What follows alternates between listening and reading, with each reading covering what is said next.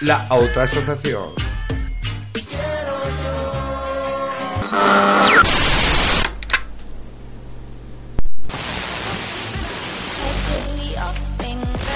Porque va a empezar al rato el piano del canto. Por la libre expresión del colectivo canábico. Porque va a empezar al rato el...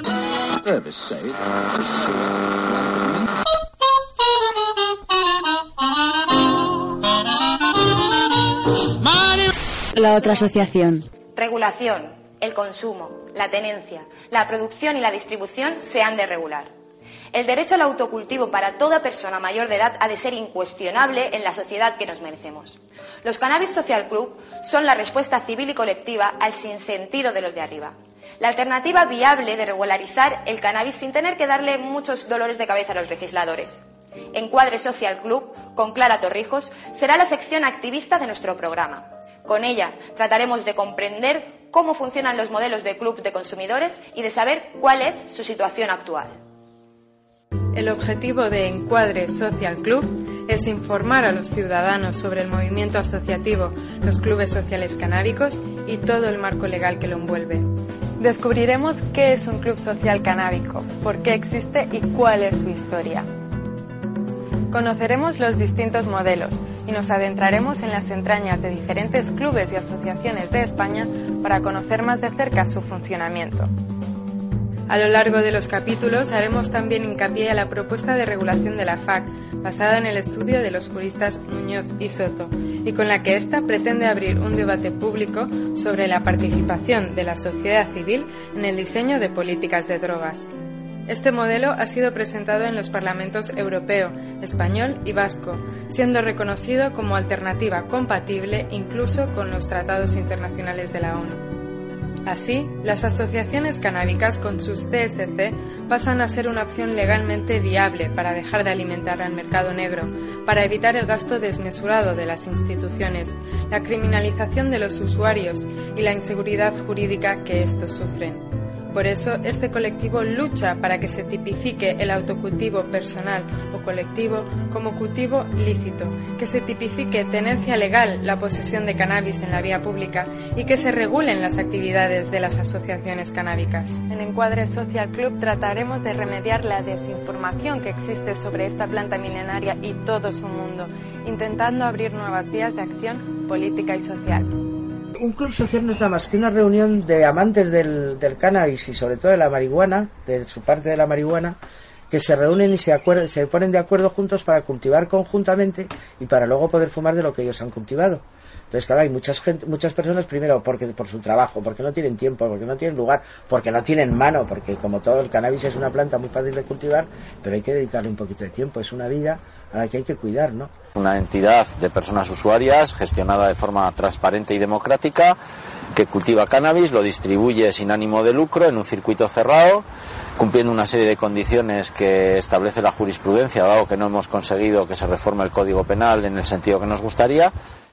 Un CSC es un club social de consumidores de cannabis que se juntan en una sede eh, creando una asociación eh, la cual defiende que, que los socios pueden participar en un cultivo colectivo y pueden tener un espacio para consumir libremente. Este espacio es un ámbito privado, como lo es la casa, tu casa o la mía. Una asociación es una entidad formada, privada, formada por personas cuya gestión se ejerce democráticamente y cuyo, funda- cuyo fundamento es eminentemente democrático. Eso quiere decir que los socios participan en la asociación, forman parte de ella y tienen el poder de decisión sobre la gestión de los recursos, actividades. Pues un club social de cannabis es una asociación sin ánimo de lucro de, que aúna usuarios de cannabis tanto lúdicos como terapéuticos y uno de nuestros fines principales es abastecernos. Al principio, pues eh, la justicia no nos dejó afiliarnos como, como asociación de consumidores,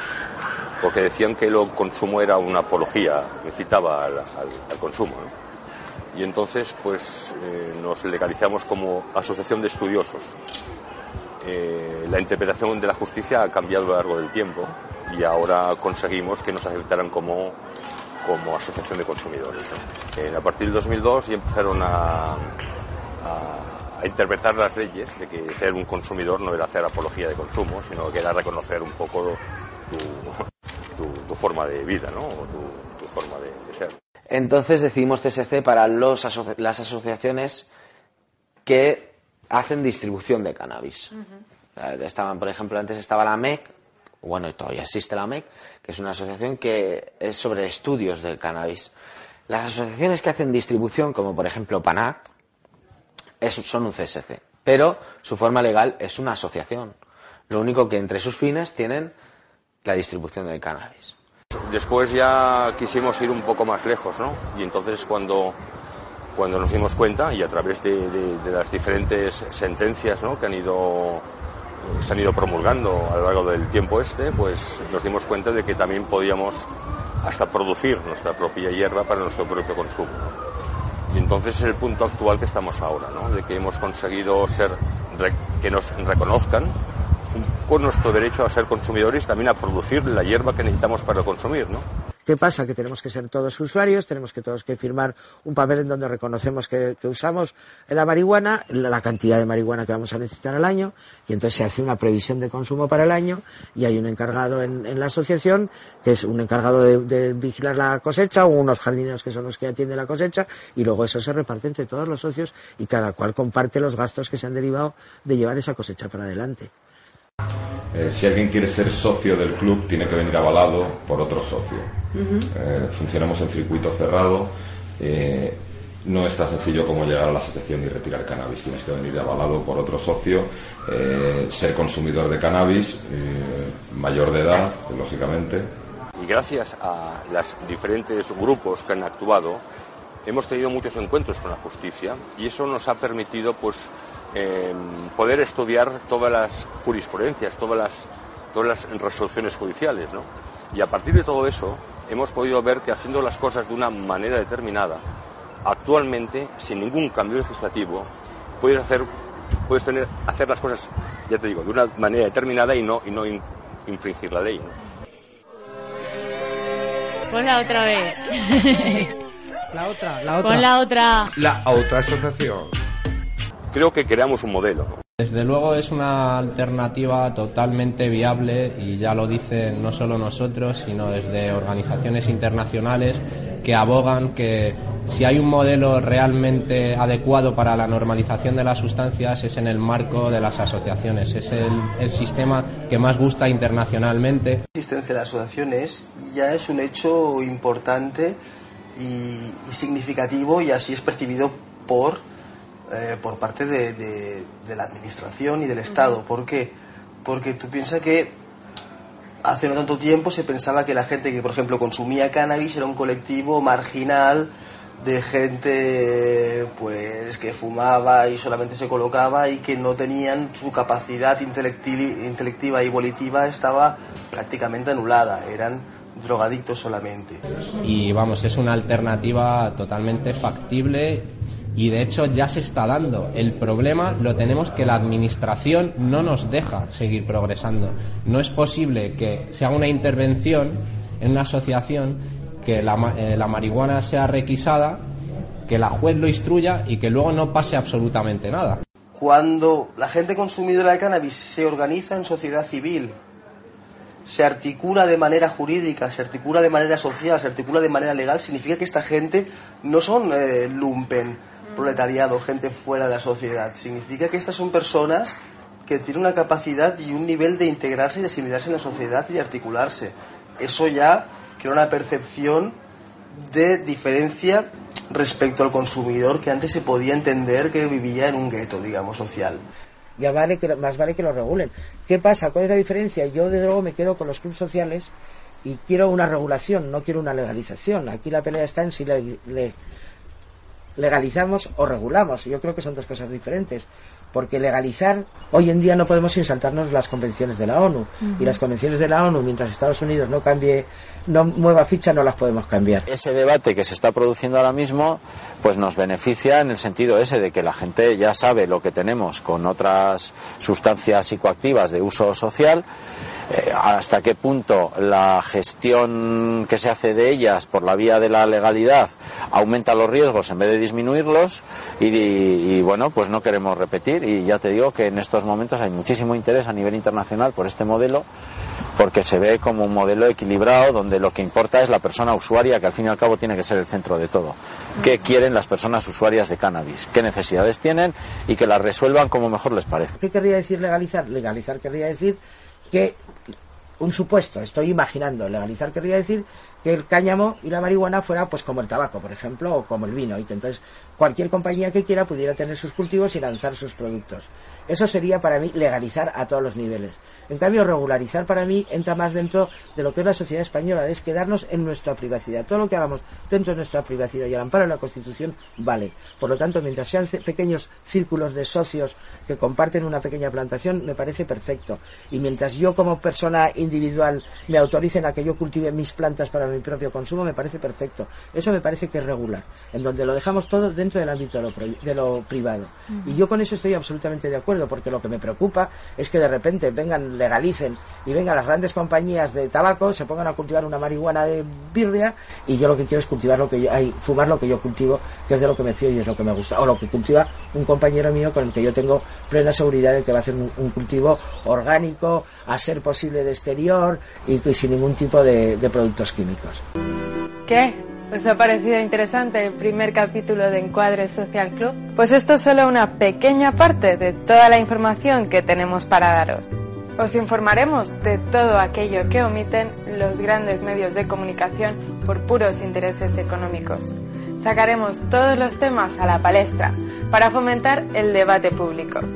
Queremos que la sociedad civil sea partícipe en el diseño de políticas de drogas, que tenga conciencia de tal necesidad, conociendo, eso sí, mediante información veraz, libre y contrastada, qué es una asociación canábica, qué es un CSC, qué significa regular, qué significa legalizar, que son diferentes, qué opinan nuestros políticos, nuestros ciudadanos, porque la información es el pilar básico de cualquier sociedad libre y democrática.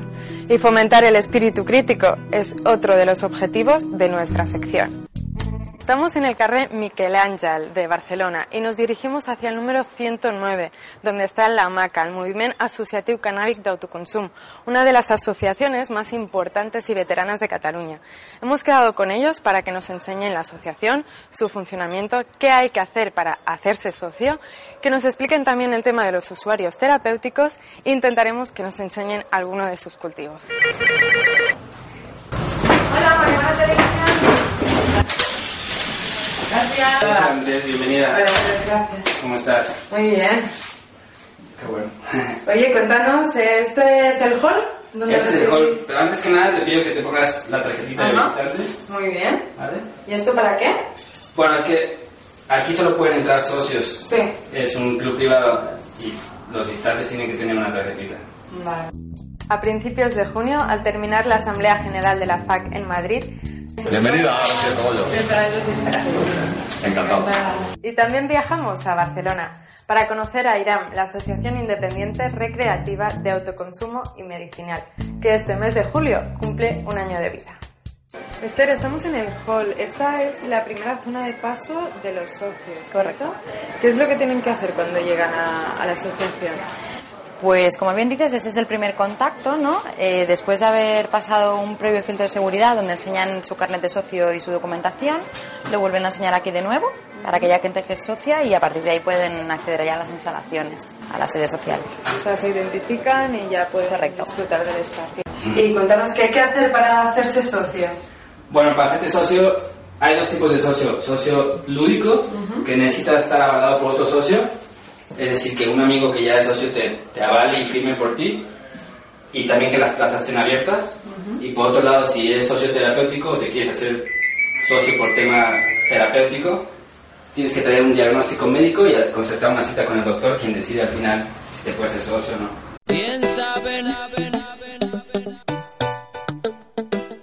Y de todo eso y mucho más. Estamos de Marihuana Revolution. Y como especial... Bienvenidos a Informe Drogas.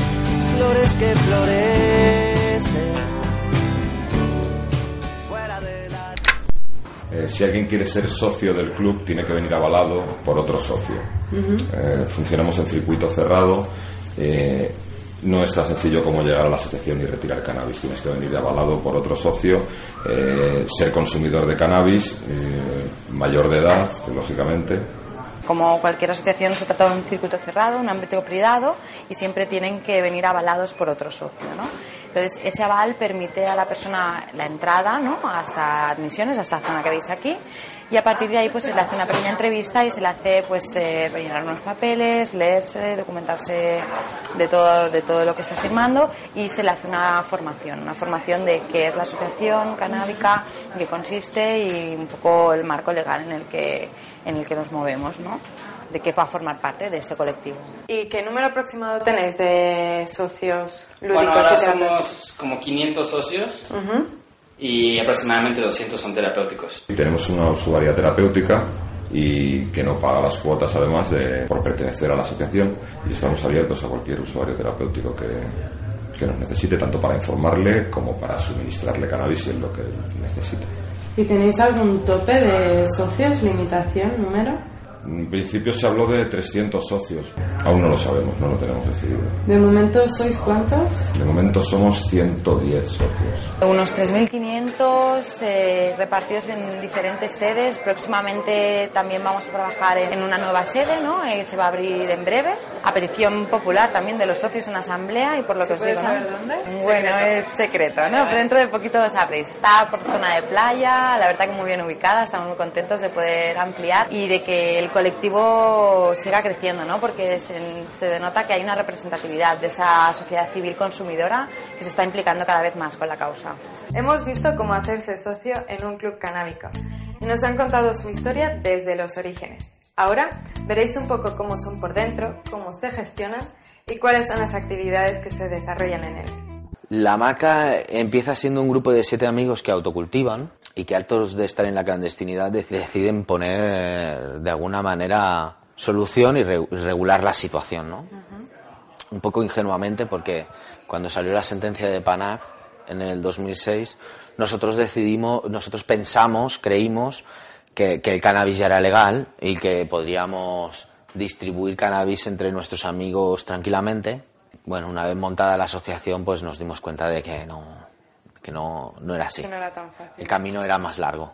¿En qué año empezasteis? En el año 2006 empieza, aunque el- la formación de la asociación empieza en el 2005. La idea surgió de conocer el trabajo de otras asociaciones, de las pioneras como Panaj o Jazz, y eh, de ver que en Madrid no había nada parecido, que hay un montón de consumidores de cannabis, pero a nivel asociativo, aparte de la MED, que hace un trabajo muy importante, eh, no había clubes de, de consumidores. Fueron muy moviditos y la verdad que no fue fácil, pero nosotros estábamos muy motivados con el proyecto y nos movimos para llevarlo adelante de la mejor manera. Entonces eh, aprovechamos este espacio, tenemos un proyecto de asociación cultural, tenemos un proyecto de asociación canábica, fue el hecho de juntar las dos cosas porque creímos que, que era muy conveniente, espacio pues que era agradecido para hacer. Eh, tenemos un proyecto muy atractivo a nivel, a nivel cultural, asociativo, a nivel social, a nivel medicinal y muchas actividades que no solo se centran en lo que es la marihuana, sino que, que también es una manera de demostrar que podemos aportar muchas cosas a la sociedad. ¿no? ¿Y por qué el oso y el cogollo como nombre? Porque el oso y el cogollo, buena pregunta. Se le ocurrió a Pichi el nombre, le vino un flash, el oso y el cogollo nos pareció divertido.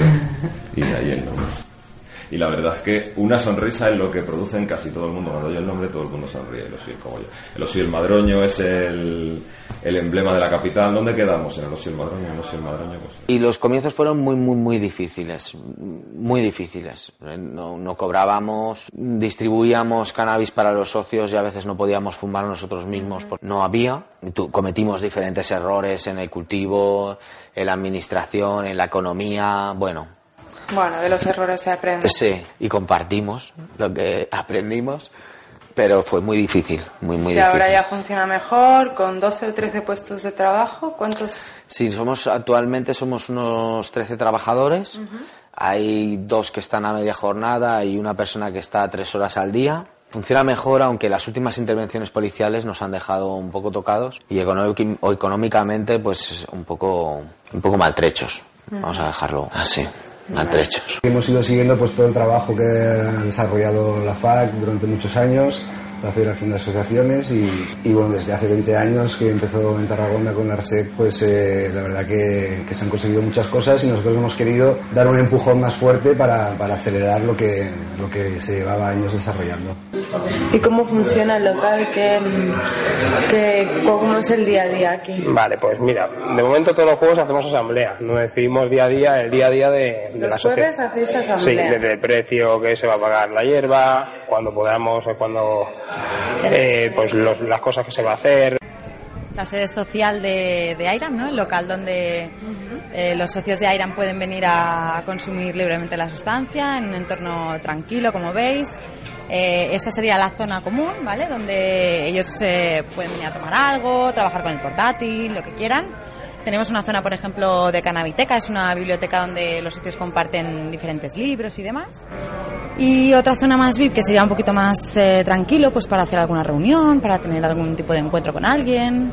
Luego tenemos la zona lúdica de, de juegos y bueno, este es el espacio común donde los socios pueden disfrutar, ¿no? Un poco y consumir. Es el ámbito privado, ¿no? Que, que tienen como alternativa a su casa, ¿no? Que es donde puede de manera legal consumir la sustancia.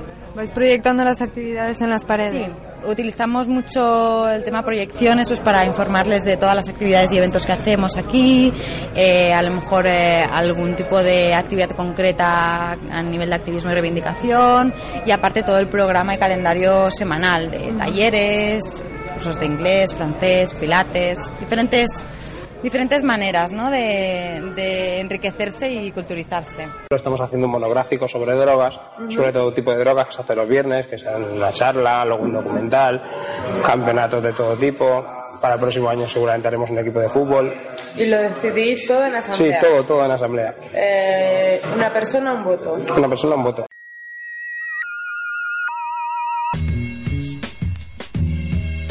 La otra. Programa canábico de la marihuana que...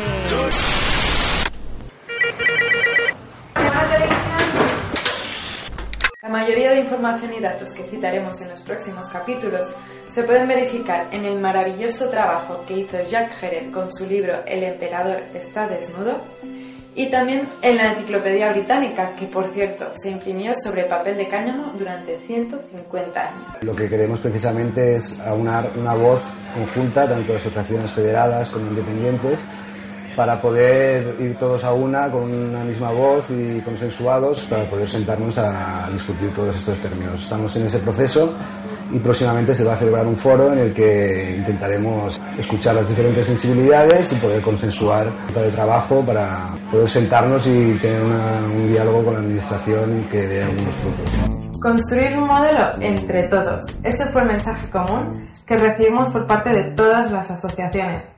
El punto que les une y por el que, como ellos bien dicen, todavía les queda mucho camino por andar, mucho trabajo que hacer. En septiembre se reunirán en el foro de Irún y también en Barcelona para tratar de aunar sus voces y reivindicar la propuesta de regulación ante la Administración, la cual hasta hoy solo ha optado por la prohibición y la ambigüedad. En el próximo capítulo seguiremos con todos ellos y conoceremos los dispensarios, es decir, la distribución de la sustancia. Y algo muy importante, el departamento terapéutico de la MACA, de la mano del doctor Joan Parés. Hasta la próxima, nos vemos en agosto con más información. Una asociación es un conjunto de personas cuyo fin es el mismo. En las asociaciones y sus TSC no se compra cannabis, concepto importantísimo. Los socios hacen la retirada correspondiente a su aportación en el cultivo compartido, ya sea en forma de esquejes de derivados como las tinturas o en cuotas de bolsas de cannabis. Javi, esta es la zona de distribución.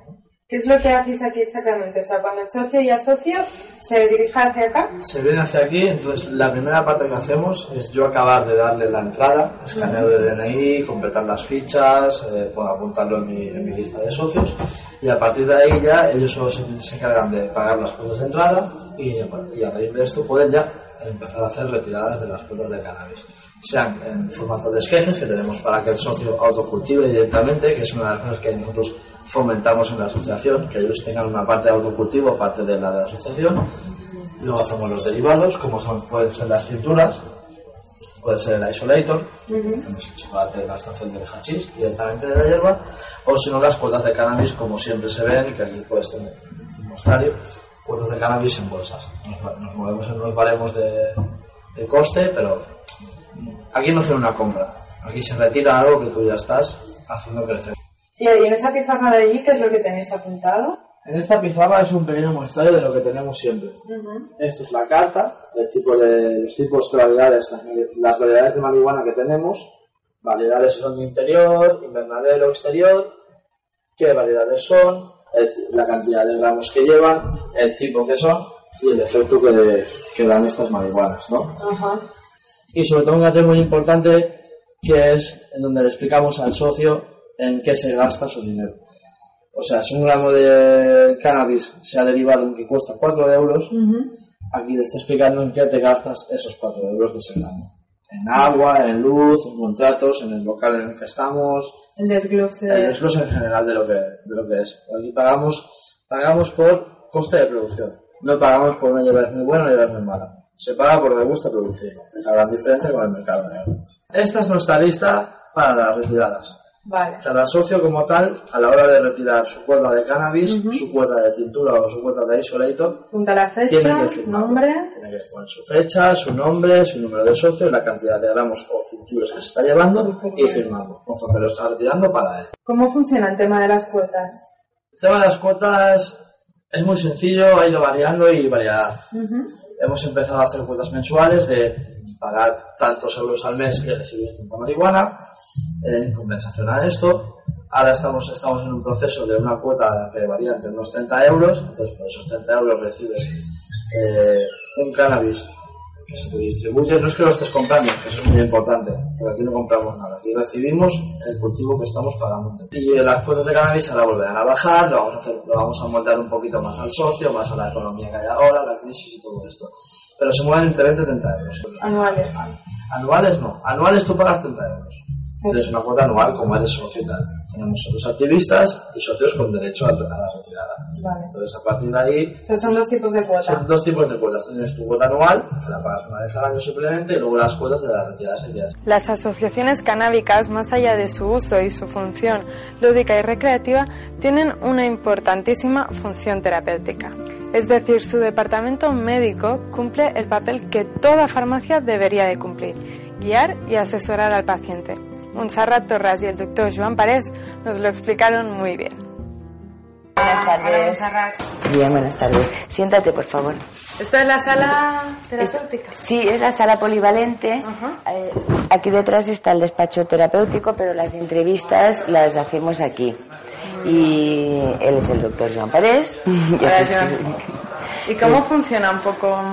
¿Tú ¿Cómo? atiendes a los socios? Sí, mira, para ponerse en contacto con Maca, las personas o bien a través de internet o porque ya tienen conocidos aquí en Maca, nosotros recibimos la llamada y la atiendo yo. eh, la persona me dice, hay personas más introvertidas, ¿no? Hay personas más extrovertidas que enseguida te cuentan qué patología tienen, pero a todos les informo que según el grupo de la IACM, pues si su patología está dentro de este grupo, le podremos admitir como socioterapéutico siempre que el doctor no vea ningún inconveniente con la medicación que está tomando. Le damos día y hora, les decimos también por teléfono que tienen que traer los documentos médicos que tengan y las medicinas que los medicamentos que estén tomando en este momento.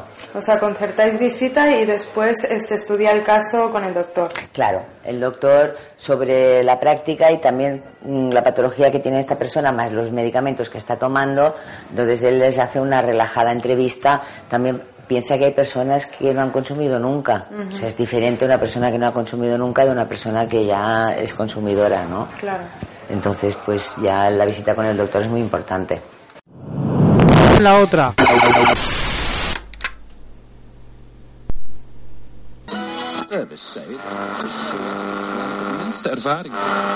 ¡Exprésate! Recibido, recibido. ¡Es casi un deber! En el 102.1 y en iVoox.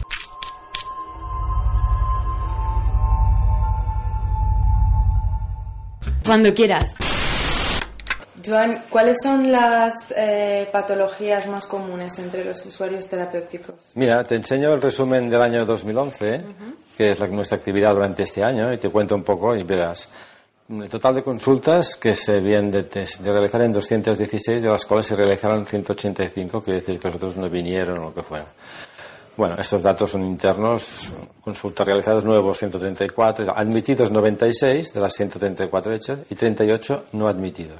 Los casos de no admisión, ¿por qué Claro, suelen ser? los casos de la admisión, después de la entrevista, pues no- se ve claro que no es una, una- O ellos ya directamente lo rehusan, tomarlo, por lo que yo les explico, o nosotros les vemos claramente contraindicada la, la- el cannabis y les decimos que no, que no podemos hacerles socios por los motivos que ya sabes, de o enfermedades cardíacas o antecedentes men- de enfermedades mentales graves o por estar tomando un cóctel de medicamentos que interaccionan con el cannabis y aquí eh, no, no se No, trata sí, de aumentar el cóctel, ¿no? Entonces, los datos actuales son, eh, pues, eh, mira, el sexo masculino hay 104, no sé si el sexo femenino 68. Luego, de edad media, esto es curioso, entre 18 y 30 años tenemos 10 personas, pero entre 31 y 84 años tenemos 162. O sea que son personas adultas ya, de más de 31 años, y fíjate, hasta 84 ¿eh? tenemos. Entonces, las enfermedades que tú me comentabas, pues son los grupos que, como ha dicho eh, antes Monse, están establecidos por una organización internacional que es la IACM, que el cannabis es un medicamento de primera elección. Y son estos.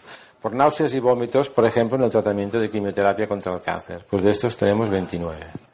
Por anorexia y caquexia, que quiere decir falta de apetito, ¿eh? personas que están muy delgadas, porque han tenido enfermedades crónicas o el virus del SIDA o el mismo cáncer, pues tenemos 19, les estimula el apetito.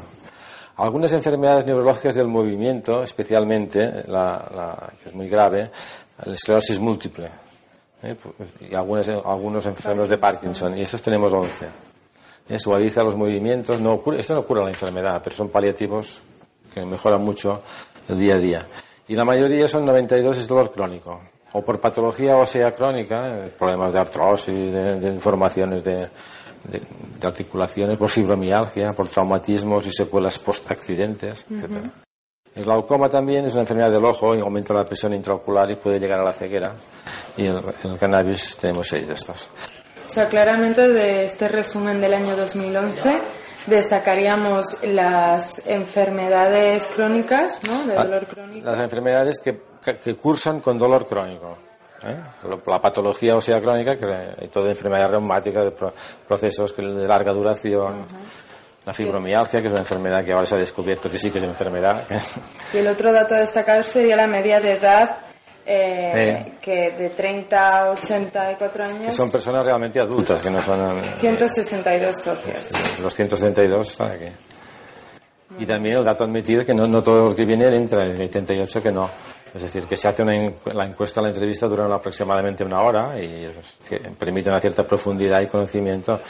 Y cuando no puede ser, pues se le explica y las personas lo entienden y lo agradecen, que haya información y que se les diga que no con motivos, no porque está Claro, prohibido. claro. Encuentran un sitio donde, donde encontrar un fármaco para ellos que no es en el mercado negro, que no es, que es legal, Y que haya un doctor en la asociación que bueno, que haya un doctor es algo que da prestigio, pero en definitiva no es un problema. Nosotros no hacemos de, yo no hago de médico, aquí eh, hacemos de farmacia. Lo que Bueno, asesoráis, sí, ¿no? y entonces asesoramos en el caso de que como farma- como cualquier farmacéutico debería poder hacer cuando una persona le va a comprar algo, asesorarle sobre aquel medicamento que va a comprar. Un poco es de esto. No, aquí no visitamos a las personas, no, no diagnosticamos enfermedades ni, Vienen con el diagnóstico. ni, ni, ni- ni controlamos con proceso de la enfermedad ni tan siquiera. Nosotros recomendamos que ellos comuniquen a su médico de cabecera o a su especialista que están tomando cannabis. Ujú. Y algunos lo hacen. Incluso tienen algún papel, algún certificado de un médico con- conforme el cannabis eh, lo recomienda. En estos casos, pues no hay ningún problema, porque hay un médico detrás que controla y vigila al paciente, pues nosotros simplemente suministramos un material de calidad y legal. Muy bien. Sorprendidos, ¿eh? La cantidad de enfermedades que pueden ser tratadas con cannabis. Yo también me quedé blanca. ¿Cómo puede ser que no se dispense esta maravillosa medicina de la tierra en los hospitales? En fin, que podéis encontrar más información en la web de la IACM, la International Association for Cannabinoid Medicine. En el capítulo anterior conocimos cómo funciona el dispensario y el departamento terapéutico de una asociación. Hoy toca hablar de cultivos. ¿Recordáis las plantitas que os enseñó Miguel en el último programa? Pues son estas. Se están haciendo unas mujercitas. En este cultivo de exterior debe de haber aproximadamente unas 15 plantas que se corresponden a la previsión de consumo anual de 20 socios, a lo que también llaman producción bajo demanda. Significa que los socios prevén que van a producir, que van a consumir una cosa y entonces la asociación a posteriori produce lo que los socios necesitan. Si funciona de otra manera, ya no es un CSC. Y entonces se hace una previsión de consumo para el año y hay un encargado en, en la asociación que es un encargado de, de vigilar la cosecha o unos jardineros que son los que atienden la cosecha y luego eso se reparte entre todos los socios y cada cual comparte los gastos que se han derivado de llevar esa cosecha para adelante. Estamos en un cultivo compartido de la comunidad valenciana. Cada asociación cultiva a su manera, mediante microcultivos compartidos, otros medianos, otros mucho más grandes. Muchas de las asociaciones que existen, por tal de hacerse visibles y reivindicar sus derechos, declaran sus terrenos a las autoridades, otros no. Este terreno en el que estamos ahora, por ejemplo, no está declarado porque su asociación prefiere mantener el anonimato, ya que se trata de un colectivo pequeño en una comunidad en la que sus políticos no escuchan demasiado. ¿De momento sois cuántos? De momento somos 110 socios. 110. Y para abastecer a estos 110 socios, ¿cuántos microcultivos de estos pequeños que tenéis eh, hacen falta? Pues ahora mismo tenemos 8 microcultivos funcionando para abastecer a 110. 8 microcultivos, que quiere decir que cada uno de ellos, ¿cuántas plantas? Pues el nombre micro mm, no se concuerda del todo con la realidad, porque algunos pueden tener 10 plantas y otros eh, 100, 150. ¿Son interiores, exteriores? Interiores casi todo, interiores casi todo.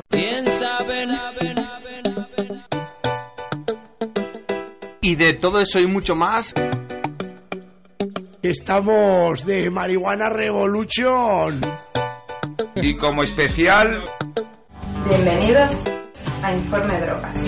Flores que florecen fuera de la ley. Nosotros tenemos cuatro emplazamientos de cultivo exterior. Uno de ellos actualmente está pendiente de una resolución judicial. Y tenemos dos cultivos de interior para realizar I más de más sí, que son pruebas genéticas de abonos, de tierras, Investigación y desarrollo. investigación y desarrollo, exacto. ¿Y abastecéis a cuántos socios? Nosotros abastecemos a unos 500 socios, 173 de los cuales son socios terapéuticos.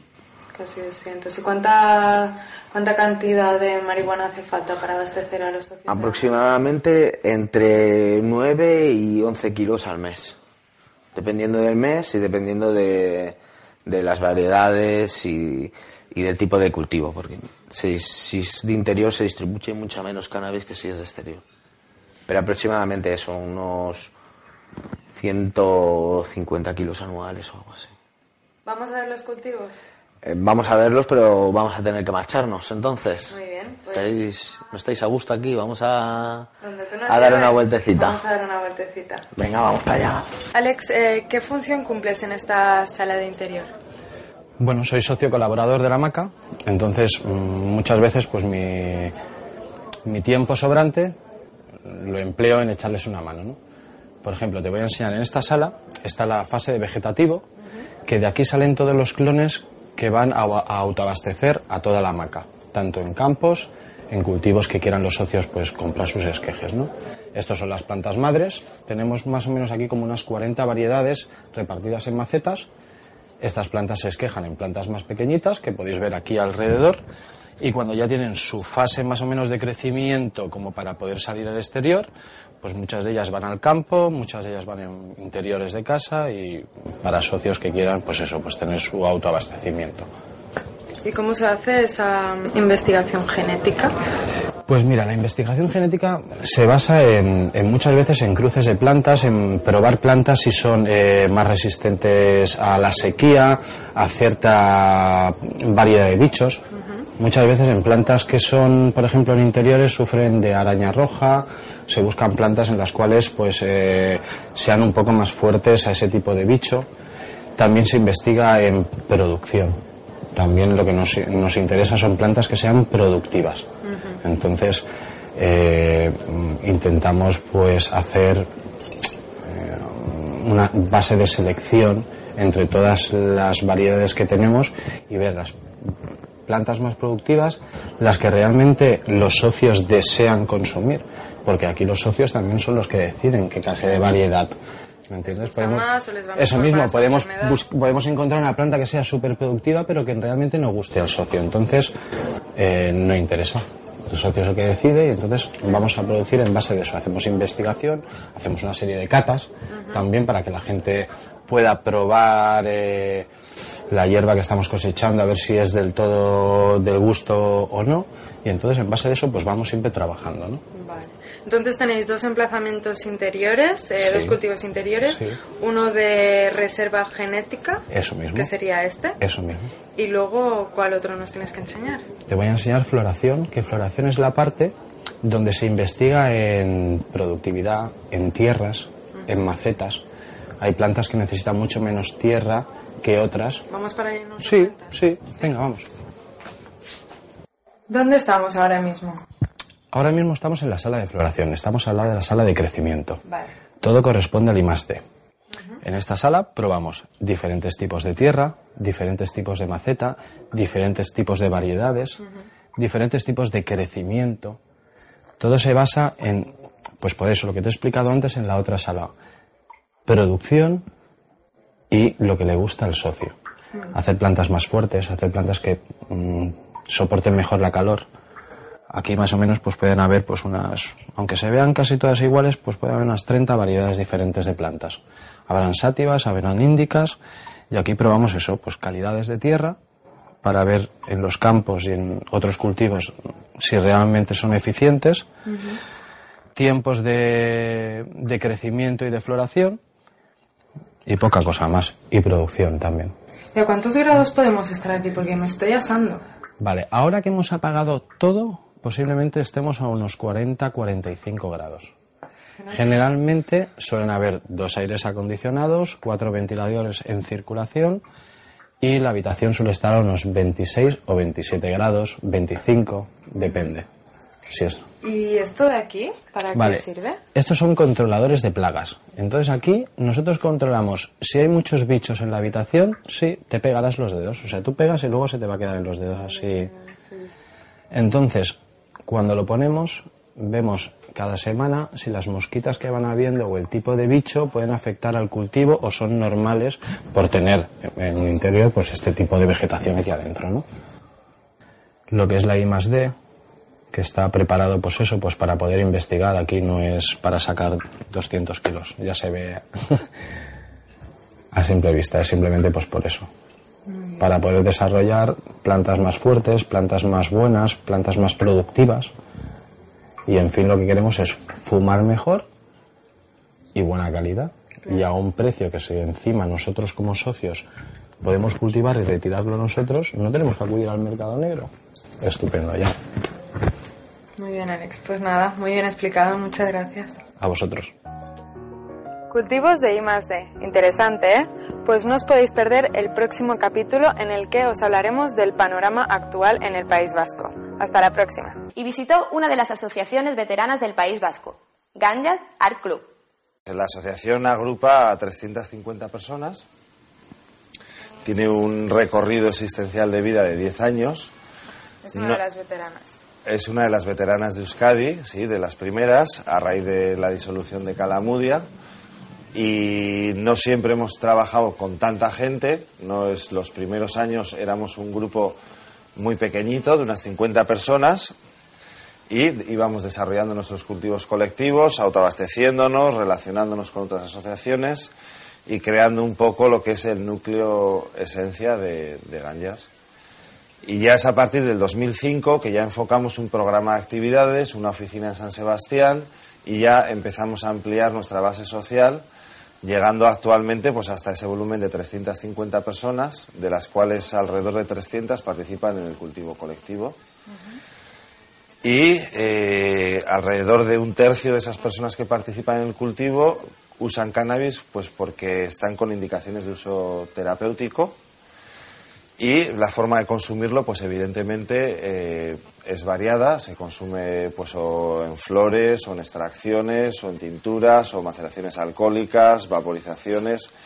Y entonces bueno la línea un poco de ganjas ya los últimos 3-4 años es trabajar un poco similar a los dispensarios de California los de non-profit, y tener una variedad, pues, en función ya no solo en, a nivel de genética, sino también a nivel de, di- diferentes subproductos que se generan del, del cultivo colectivo.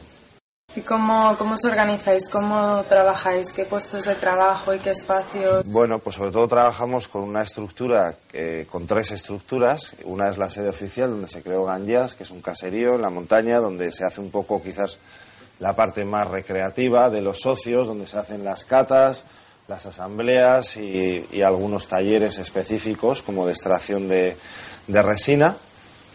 Luego tenemos esta estructura, que es donde estamos ahora, que es eh, nuestra plataforma de servicios y es donde trabajamos pues casi cuatro personas, eh, entre secretariado, persona que está con, la, con el tema del stock y el reparto, la coordinación, ¿no? Y bueno, y luego, aparte de las personas que estamos en nómina, hay todo un grupo de voluntariado que ayudan a desarrollar pues todo el programa de actividades de la asociación y concretamente aquí de servicios que se extiende a la asesoría jurídica que hacemos todos los miércoles con un abogado, que se extiende a la asesoría terapéutica que opera todas las mañanas con un, con un asesor terapeuta. Tenemos también el tema integrado, que ya lo vimos en vídeos en California hace años, ya hemos integrado también el tema de terapias complementarias, como la acupuntura, los masajes, el siachu, incluso talleres ¿no? relacionados con lo que es eh, una mejor salud, ¿eh? con un enfoque también alternativo. Luego tenemos también una parte muy importante de servicios que se prestan aquí, que es la formación. ¿eh? No solo formación cuando se entra como nuevo socio, sino el poder recibir formación de diferentes ámbitos del cannabis, pues por una persona experta, que a veces es de la asociación y hay muchas veces pues que viene de fuera de la asociación. Y sobre todo está también la cuestión de, de la dispensación y el hecho de que haya una cooperativa de gente que se organiza de una manera colectiva, con un sistema claro y transparente para abastecerse una sustancia que antes les estaba generando más problemas. Concretamente en Ganjas, al ser también una de las menos veteranas, las ba- la base social también es más veterana. Eh, y por eso en Ganjas, pues más del 60% de las personas que participan aquí son mayores de 40 años. O sea, es gente que ya tiene su vida estabilizada, su trabajo, sus familias y que lo que necesita es un sistema con garantías, ¿no? Entonces, bueno, estamos aprendiendo a, a- meter ese sistema cooperativista dentro de la ciudad, del ayuntamiento, del propio gobierno vasco y de que sea una manera más de, ¿no? Una herramienta de participación. Queríamos acabar aquí la sección, pero Iker tiene muchas cosas interesantes que contarnos. Viene mucha gente a observar también y como modelo de referencia la visita así más destacada han sido los parlamentarios a conocer cuál es la dinámica asociativa dentro del marco de la Comisión del Parlamento. Pero sí te puedo decir que el año pasado dimos como alrededor, para que te hagas una idea, unos 60 talleres. Asistieron la mitad de los socios, unos, unos 150 personas en diferentes talleres. Y al final entra dentro de la filosofía de, de que es vamos a potenciar derechos, ¿no? desarrollando derechos sociales individuales y colectivos, pero a la vez con un enfoque de reducir los riesgos. ¿no?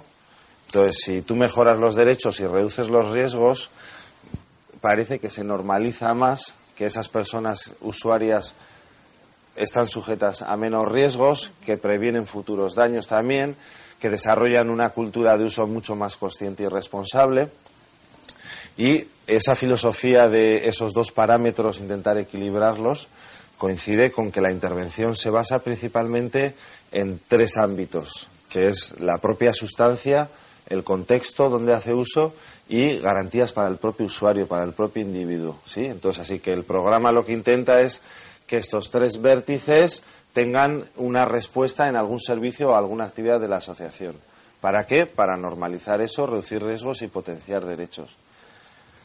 Ahora, esto es filosofía y luego lleva una práctica y pues sí es interesante Ganjas que ha hecho su recorrido ahora de 10, de 10 años y pues seguimos avanzando, seguimos innovando, seguimos ayudando a otros clubs también a que hagan un recorrido y un camino y que comprendan que una asociación eh, tiene que nacer, evolucionar, madurar, ¿no? Y, y llegará un momento en que esa gente que inició ese proyecto pues pueda hacer que ese proyecto siga adelante, ¿no?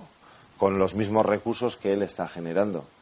Y entonces, en este sentido, pues estamos trabajando, pues como digo, desde Euskadi en este sistema cooperativista que se parece también mucho a las sociedades gastronómicas y que se ha autoimpuesto unos marcos de actuación para que sea para con responsable con dónde está interviniendo, ¿no? Y que eso sea creíble y que tenga una, una estabilidad. ¿Y declaráis los terrenos? Los terrenos están declarados eh, de alguna manera, que decir, el ayuntamiento tiene conocimiento y el Departamento de Interior, Sanidad y Justicia tienen conocimiento de que está establecido una actividad de autocultivo de cannabis en unas condiciones muy, muy específicas y evidentemente las instituciones eh, se previenen en Euskadi verificando que eso que planteamos es así. Y cuando eso no sucede así pues hay intervenciones no y evidentemente pues hay una reacción también. Quiere decir que defendemos que no haya ningún tipo de intervención ni represión sobre ningún tipo de cultivo. Ahora trabajamos en un marco y hay que adaptarse en ese marco y ir mejorándolo pero si hay una oportunidad de hacerlo dentro del- de las vías y de las posibilidades legales que hay, evidentemente hay que cuidarlo. En todas las experiencias que ha habido, Suiza, Estados Unidos, Holanda, la tendencia ha sido a crecer hasta que ha eclosionado y eso explosiona. ¿Sabes? Y se vuelve a un escenario más restrictivo.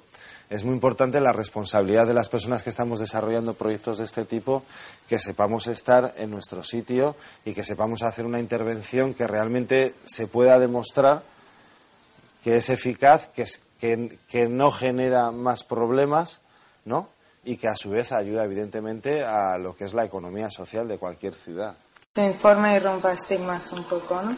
Eso es, ¿Y sí. una asociación como Ganjas, Sí. cuántos puestos de trabajo puede generar? Y Pues Ganjas con unas aportar? 350 personas, estamos hablando de 10 personas en nómina, más un equipo de 25, entre 25 y 50 voluntarios que cada año participan en diferentes fases del programa de actividades.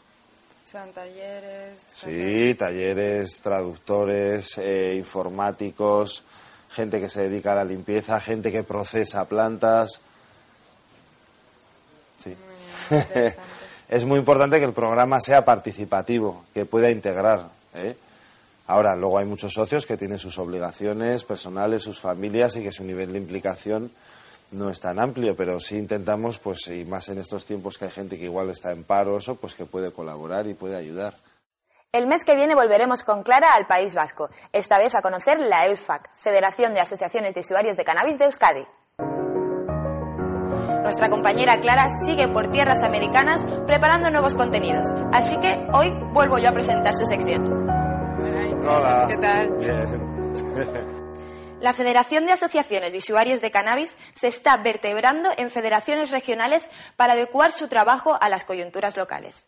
Existe la Federación Catalana, la Canaria o la Andaluza. Nosotros visitamos una de las pioneras, la EUSFAC. Pues esto es la Federación Vasca de Cannabis, que es como una sección de la Federación Nacional, pero que funciona totalmente autónoma. Y esta federación nace de una comisión de participación que ya trabajaba con el gobierno vasco desde el año 2009, que estaba constituido por organizaciones de personas usuarias de cannabis en su gran mayoría, aparte de iLacket, y lo que a partir de ahí evolucionamos hacia crear una federación específica de cannabis con unos objetivos muy concretos, que era eh, buscar una manera de autorregular lo que es las asociaciones, o sea, más allá del debate de la legalización, cómo regular esas asociaciones y cómo crear una federación que preste unos servicios y desarrolle unas líneas jurídicas, así como hacer un lobby, ¿no? Para poder influenciar y asentar estas iniciativas sociales. Sobre todo para conseguir regularizar las actividades de estas asociaciones que, al parecer, según las audiencias, están dentro del, ¿no? de lo que es el margen de lo legal. Desde esa perspectiva, pues la federación lo que hace es plantear unos servicios. Tiene un, servicio de asesoramiento jurídico, tiene un servicio de formación hacia las asociaciones, tanto como las que están integradas como todas las que se quieren integrar también. Tiene un secretariado, tiene una fiesta anual, tiene una serie de líneas de investigación eh, con colaboración con universidades para ampliar y profundizar en la cuestión técnica del estatus jurídico del usuario de cannabis y tiene un área también de calidad. ¿eh? Es decir, está- desde la federación estamos intentando imprimir unos criterios de funcionamiento en base a calidad tanto del producto que en el que se trabaja como o sea, la sustancia, como con la calidad de los servicios y de atención al usuario. ¿eh? Todo eso desde una perspectiva de asociaciones, pero con una filosofía de pensamiento cooperativista ¿eh? en, en relación al- a la autoorganización del consumo. Entonces, hemos hecho un trabajo durante 2010, 2011 y 2012 que se basa en unas 60-70 reuniones al año con diferentes colectivos. ¿eh? Por un lado está el Parlamento y los grupos parlamentarios. Por otro lado está el Gobierno vasco con su Departamento de Interior, Departamento de Justicia, al cual depende el, registro de asociaciones, y Departamento de Sanidad, en el cual está integrado la Dirección de Drogodependencias, la cual tiene un consejo asesor y tiene unas comisiones técnicas en las cuales se participan y se elaboran y se diseñan proyectos y leyes, ¿eh? como es la ley de adicciones, que se prevé que en la próxima legislatura tenga un, un desarrollo en la cual incluye unas reglamentaciones para los clubes sociales. Entonces, eh, siempre con la filosofía y con la experiencia de ENCOD desde Europa de eh, trasladar la necesidad de participar, porque esto es muy, muy importante. ¿eh? Hay una sensación, o siempre ha habido en Euskadi, de que vivíamos igual en una burbuja, pero en realidad esa burbuja participa en la sociedad, tiene un efecto en la sociedad, da un servicio a una parte de la sociedad, genera impuestos, contrata personas, ¿no? Se preocupa por la calidad de unas personas, da unos servicios que a lo mejor la institución no puede, no puede darlos, ¿no? Y entonces está claro que ahí hay un enfoque social y ese enfoque social requería participar.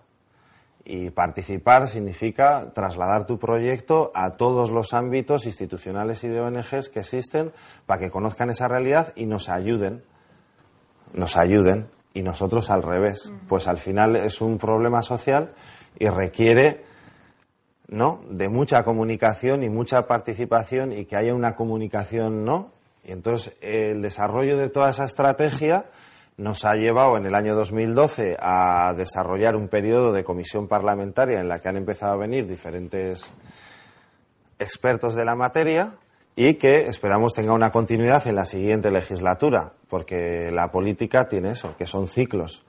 Entonces, bueno, EUSFAC ha cerrado un ciclo muy interesante que ha tenido mm, una proyección también a nivel del resto de comunidades, de valorar que la posibilidad de que se puede reflexionar sobre el asunto, que se puede profundizar y que incluso eso puede promover un debate social técnico de calidad, en el que no haya confusión y haya espacio para cada tema dentro de un mismo tema que es toda la casuística del cannabis, poder tratarlos, pues por un lado la parte terapéutico medicinal o su valor, por otro lado el estatus jurídico de las personas usuarias, por el otro lado cómo regular derechos colectivos como los que practican por las asociaciones, por el otro lado las consecuencias negativas ¿no? que puede tener o las consecuencias que tenemos en menores de edad. Entonces, quiere decir que el abanico es muy grande, pero requiere de unas bases y unos elementos técnicos base para poder abordar y profundizar en cuestiones más amplias, ¿no? Y entonces ese es el trabajo que se ha hecho en estos tres años en Euskadi, que es, eh, de alguna manera, tener los ingredientes para cocinar. Y es, es que en Euskadi, muy buena gastronomía, y de hecho siempre hacemos un símil porque la cocina vasca en el 76 tuvo que hacer, creó una nueva cocina basada en unos criterios.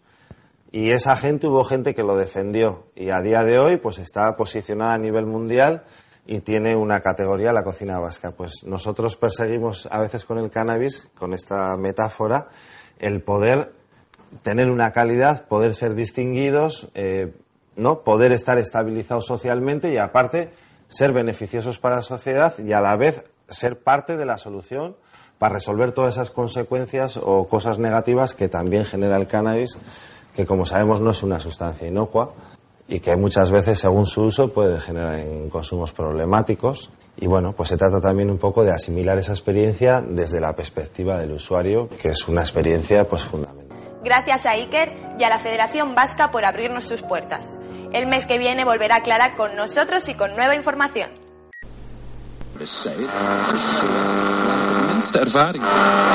Tu programa canábico de... Traigo canala, la otra. Ganja, ganja, ganja, ganja. Anda por la Dulce Juana, por el barrio de San José de Radio La Granja. Ganja, ganja, ganja, ganja.